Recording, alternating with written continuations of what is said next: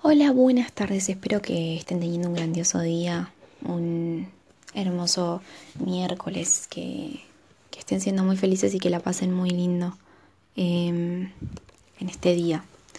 A pesar de que es miércoles, que es mitad de semana, que no estamos cerca del fin de semana, aunque bueno, casi cerca del fin de semana, porque faltarían dos días y bueno, si trabajas a la mañana ya estás casi al jueves. Em, en el día de hoy voy a hablar sobre ese sentimiento de insuficiencia. Em, es un sentimiento básicamente de no sentirse completa o no sentirse eh, acorde a una situación o que no somos lo suficientemente buenos, inteligentes, lindos, Em, lo suficientemente, no sé, cualquier característica, ¿no? Eh, y nos sentimos de esa manera como mal, como que no podemos, como que no vamos a lograr. Y es un sentimiento que a mí me acompañó desde los 13 años hasta aproximadamente los 18. Y mm, fue un sentimiento horrible. Y mm, y básicamente voy a contar cómo es que lo superé y espero que, puedan como abrir su corazón a su corazón y, su forma de pensar a mí. Em, ¿Qué quiero decir con esto? Con que abran su corazón, con que con que quiero ponerme en el lugar de todos y que, y que entiendan que no es algo que a una sola persona les pasa, es algo que todos sentimos, a veces unos más y otros menos. Y siempre le echamos la culpa a alguien. Siempre en parte la culpa es de alguien, ¿no? De cómo nos enseñaron nuestros padres, de lo que nos enseñaron nuestros nuestros amigos, lo que nos hicieron sentir otras personas. Ese sentimiento de de que no estás apropiado para algo, y es algo que vamos aprendiendo. Em, una de las de los lugares que, que más se siente eso, primero es en la adolescencia, que es cuando se empieza, nos empezamos a dar cuenta que todavía no logramos nada y que por ahí lo que nos dicen nuestros padres no es del todo cierto, ¿no? Em, ese sentimiento es muy difícil de sacar y hay personas grandes que lo siguen teniendo. Usualmente casi todas las personas los tenemos en nuestra adolescencia porque nos damos cuenta que no logramos nada y que si alguien nos dice que somos unos idiotas, ¿cómo se lo refutamos? Si tenemos 13, 14 años, ¿cómo se lo refutamos si todavía no logramos nada? Si lo único que hacemos es ir al colegio, no sé, para ahí tener buenas notas. Y hay niños excepcionales que por ahí hacen algún deporte, hacen alguna danza y bueno, ellos sí tienen cosas grandiosas, pero la mayoría de nosotros no. Es un sentimiento en el que uno, por un lado, quiere demostrarle a, las otras personas que, que sí puede, ¿no?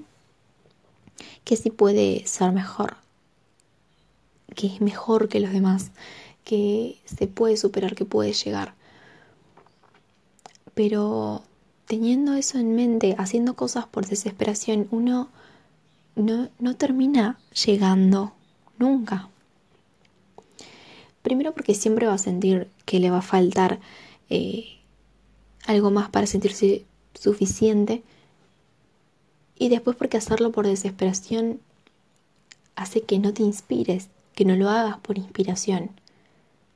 Y el no hacerlo por inspiración hace que también fracases cuando fracasas en ese momento son una de las peores cosas que, uno siente. Yo me sentí muy, muy insuficiente. Muy insuficiente con mi cuerpo, muy insuficiente conmigo. Eh, me sentí muy insuficiente con que no iba a poder entrar a la facultad, con que no era lo suficientemente inteligente, con que mm, las cosas eran grandes y yo era muy pequeña, como que no podía superarme y, seguir adelante.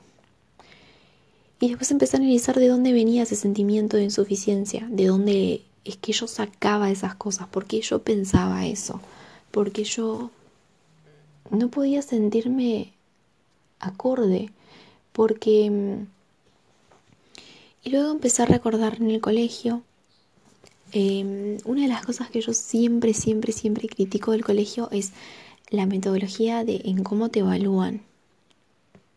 Cómo te evalúan, te hacen juntar con gente totalmente diferente a vos, gente que ya te tilda de algo y vos no puedes sacar ese estereotipo porque vos ya sos así. Eh, gente que te, te juzga, que, que te molesta, que no te deja ser lo que sos. Por eso siempre nosotros nos sorprendemos de cómo terminan cuando salimos del colegio, de cómo terminan siendo em, esos compañeros del colegio. Algunos terminan haciendo cosas que nunca nos enteramos que eran. Eh, yo, por ejemplo, tenía un compañero que estuvo conmigo desde primaria y cuando salió del colegio me enteré que él era homosexual, a lo cual yo no tengo ningún problema y creo que nadie lo hubiera juzgado, pero pero seguramente él sí habrá sentido que lo juzgaron. Entonces, nunca nos enteramos. Y, y uno dice, ¿cómo puedes ocultar eso durante todo, todo el colegio? Eh, ¿Cómo no te pudiste haber dado cuenta? ¿Por qué, ¿Por qué lo tuviste que ocultar? Qué triste.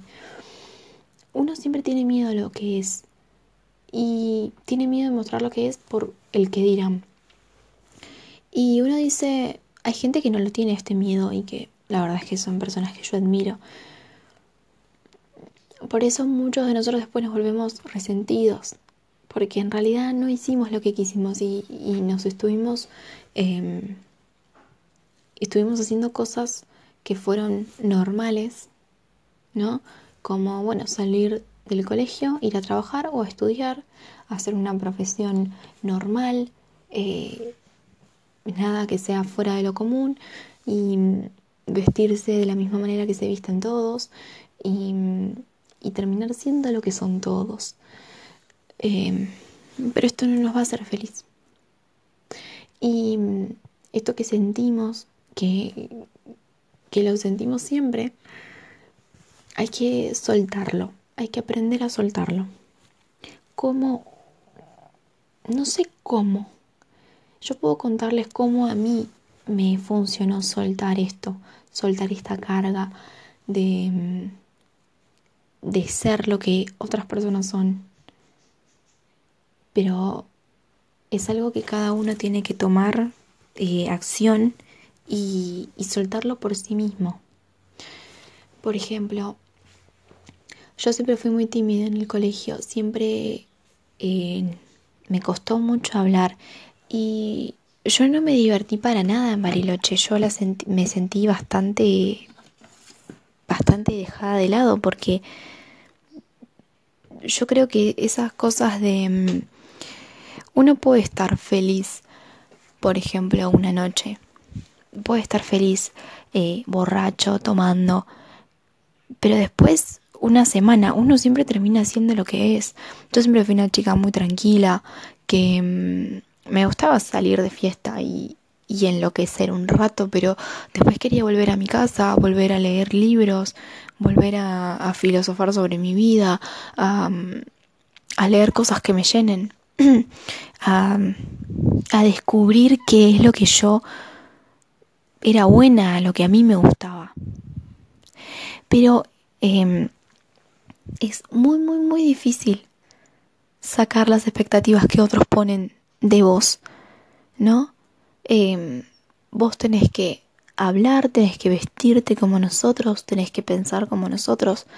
Y más que nada en el colegio, más que nada las personas con las que yo me junté, es tenés que poner de prioridad la joda, ¿no? La joda, el baile, tomar alcohol, em, salir de fiesta y emborracharse. Eso es lo que es cool, lo que está bien. Eso es lo que todos deberíamos tener en mente. Y eso está tan colectivizado que uno termina eh, tomando alcohol todos los fines de semana y termina siendo un infeliz. Porque, porque todos los chistes que se hacen son de una joda. Toda la gente espera llegar al viernes para ser feliz, para no tener, para escapar de su trabajo horrible. Y uno dice, ¿y cómo puedo em, sacar ese trabajo? Si vos sos joven, tenés todo por delante, tenés que ver qué es lo que realmente te gusta, qué es lo que realmente vos quisieras hacer. Y eso toma mucho, mucho trabajo. Porque no es simplemente ir a buscar un trabajo. Ir a buscar un trabajo es algo, bueno, en este tiempo de crisis no tan fácil, pero sí es lo más fácil, lo más común que vayas a hacer. En cambio, buscar qué es lo que realmente te gusta, qué es lo que realmente te apasiona, qué es lo que querés, em, qué es lo que vos querés eh, dedicarte. Son dos filosofías de vida, yo no digo que una esté bien o que otra está mal. Una de esas filosofías es la que busca el placer, el placer instantáneo. El hombre vive por el placer, ¿no? Comer, tomar, tener sexo, em, escuchar música. Eso Mi filosofía de vida es que eso es totalmente vacío. La felicidad, el placer, son hormonas en nuestro cuerpo que hacen que nos reproduzcamos, que comamos para que no nos, no nos, no, no morirnos, em, que eso es nuestra biología actuando para que la especie se siga conservando, pero eso no es lo que nosotros somos como humanos. Nosotros como, como humanos somos más que eso. Si nosotros miramos alrededor todas las cosas que logramos, que no logré yo, pero sí, ustedes me están escuchando a través de un teléfono móvil, a través, bueno, si tienen auriculares, cosas que nosotros construimos, que son increíbles. Y que eso, a, pesar de que no recordemos quiénes fueron los que inventaron estas cosas, son cosas que, que pasan a la historia, que ayudan a la humanidad. Tu objetivo puede ser cualquier otro. Puede ser la música, puede ser em, hacer filosofía, puede ser hacer ciencia, hacer tecnología. Pero es algo que cuesta. Y, y yo creo que la felicidad o cuando uno se siente realmente bien con sí mismo es cuando hace lo que realmente quiere. Cuando busca lo que realmente quiere, cuando trabaja, trabaja y encuentra qué es lo que le apasiona. Porque buscar la felicidad, eh, buscar el placer instantáneo, a largo plazo no nos va a dar felicidad. A largo plazo no nos va a dejar nada. Cuando vos estés internado en una cama con 80 años, vas a decir, estuve toda mi vida desperdiciándola o no. Si para vos eso fue tu vida, esa fue tu filosofía de vida, que es buscar el placer, entonces está bien. Lograste cumplir tus metas.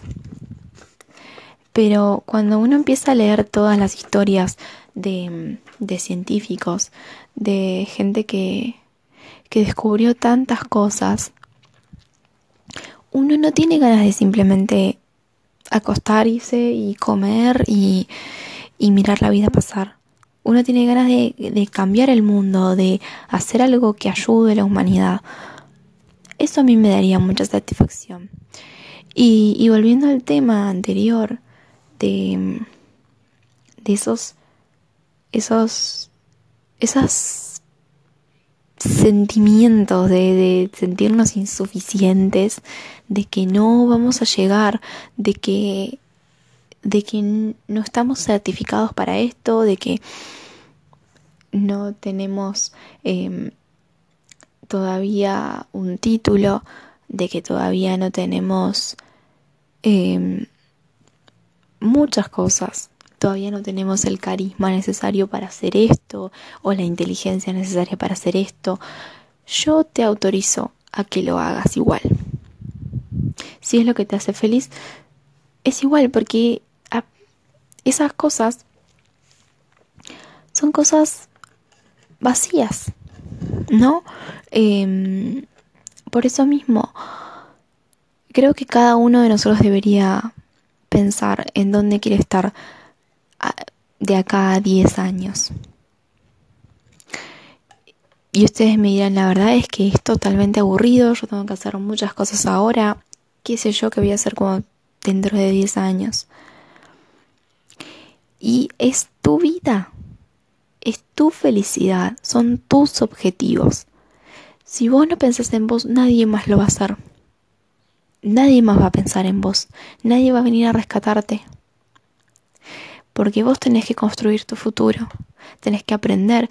Y si a vos te gusta algo y todavía no te sale, ¿qué tenés que hacer? Ponerte a aprender, ponerte a leer, estamos en la era de la información, la información está en todos lados. Tenemos en nuestro celular, en las computadoras, tenemos mucha información. Nosotros podemos, podemos, estamos en potencia de hacerlo, pero que lo que nos frena es otra cosa. No es el poder acceder a la información, no es el dinero, porque con trabajo eso se consigue, el dinero se consigue, la inteligencia se entrena. Hay gente que nace siendo inteligente y hay gente que se entrena para ser inteligente. Hay gente que sí tiene más facilidad, pero o tiene talento. Pero donde el talento no trabaja, no llegará. Y el que sí te llegará es el que trabaja. A veces el trabajo le gana al talento. Cuando el talento no trabaja. Estoy haciendo muchas paradojas, pero espero que lo entiendan espero que mi punto los haga reflexionar y,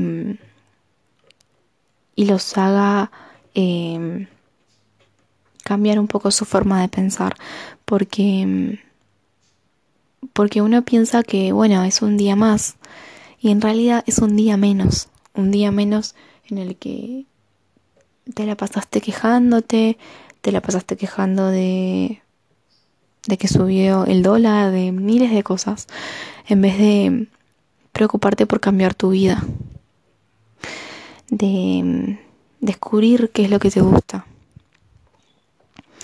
Y, a veces es algo que todos hacemos, es, bueno, lo voy a hacer después, lo voy a hacer más tarde o lo voy a hacer eh, cuando termine de estudiar, cuando termine de mm, de trabajar, cuando esté de vacaciones, me voy a poner a buscar qué es lo que realmente me gusta y cómo cumplir mis metas, mis sueños.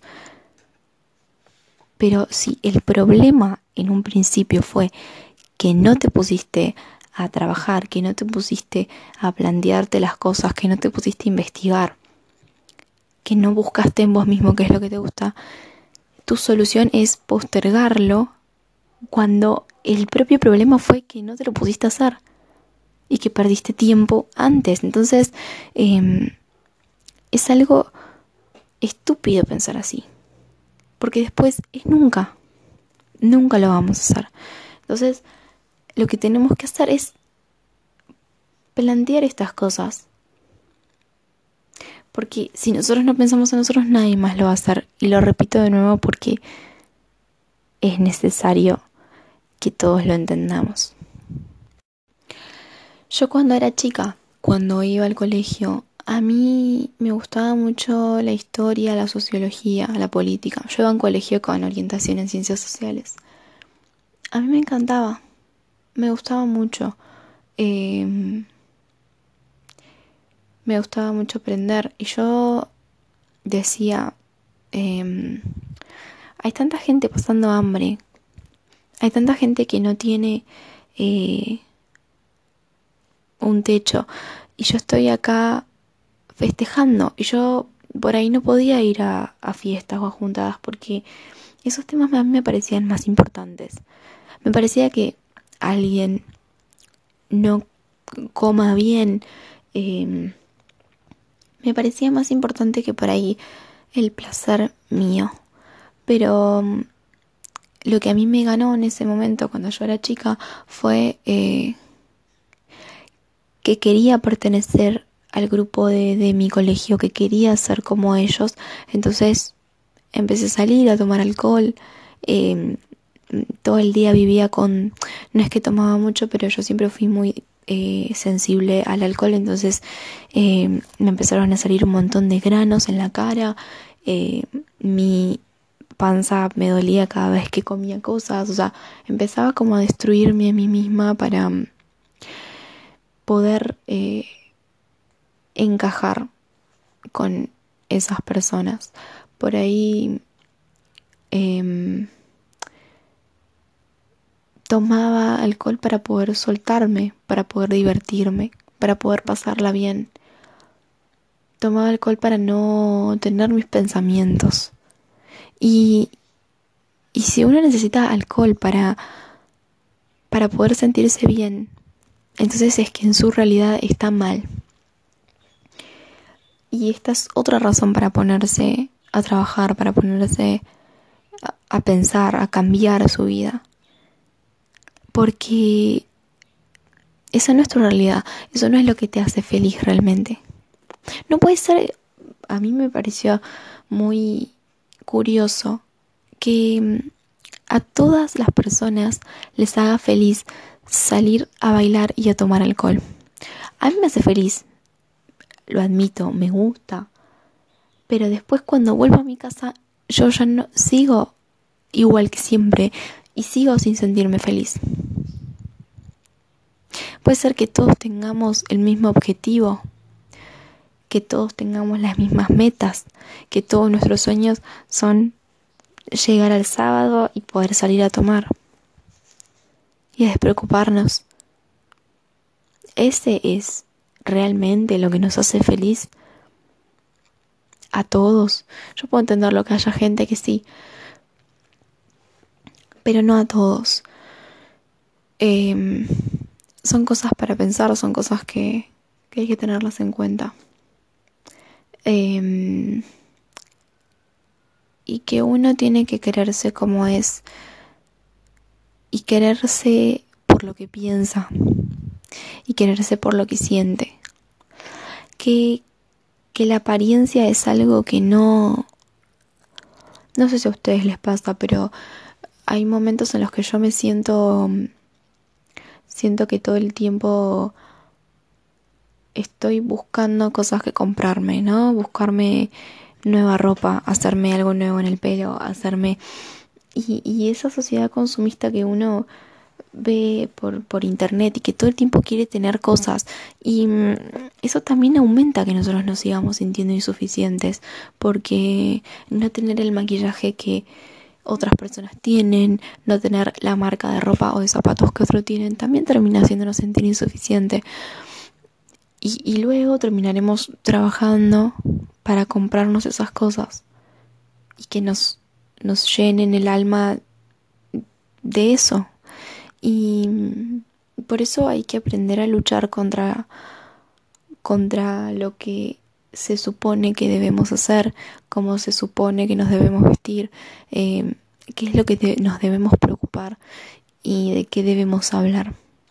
Porque, porque eso es algo muy poco profundo y es algo muy fácil de caer. Em, es muy fácil caer en, en el tema de las marcas de ropa, es muy fácil caer en el tema de eh, los cuidados de cara y del pelo, que para mí o sea, a mí me gusta a veces cuidarme la cara porque sí, porque es mi cara, es mi salud y, y está bien, pero no cuando se convierte en una obsesión. No cuando eso se convierte en lo único que pensás, en cómo te ves, en tu ropa. Porque no digo que esas cosas que esté mal preocuparse por la ropa, pero sí está mal que eso sea lo único por lo que te preocupes, que eso sea lo único que esté en tu mente. Eso es lo que está mal. Hay que aprender a poner las cosas en donde tienen que estar. Lo que te gusta, lo que te apasiona, eh, lo que te motiva para levantarte en las mañanas, eso tiene que estar en nuestra cabeza antes que cualquier otra cosa que sea, no sé, nuestra apariencia o, el pensamiento colectivo o lo que piensan los demás o mm, si mi ropa es de marca o no o si mi celular es de marca o no. Eso no es algo que debería estar en nuestra cabeza. Sí, se, uno puede arreglarse, uno puede comprarse cosas porque le gustan. Pero por eso, porque le gustan, no porque debe hacerlo para em, poder encajar en la sociedad y poder agradarle a otros. Es algo por lo que yo vivo luchando todos los días porque siempre termino enroscada en estas cosas de apariencia. Em, también las redes sociales no ayudan mucho. Y, siempre termino enroscada en, en, esas cosas de apariencia, de aparentar, de em, vestirse bien. Y, y uno termina no siendo uno mismo. Y eso es una de las peores cosas. Nada, espero que que tengan un grandioso día y que les haya gustado mi reflexión. Eh, nos vemos en, nos escuchamos en otro episodio.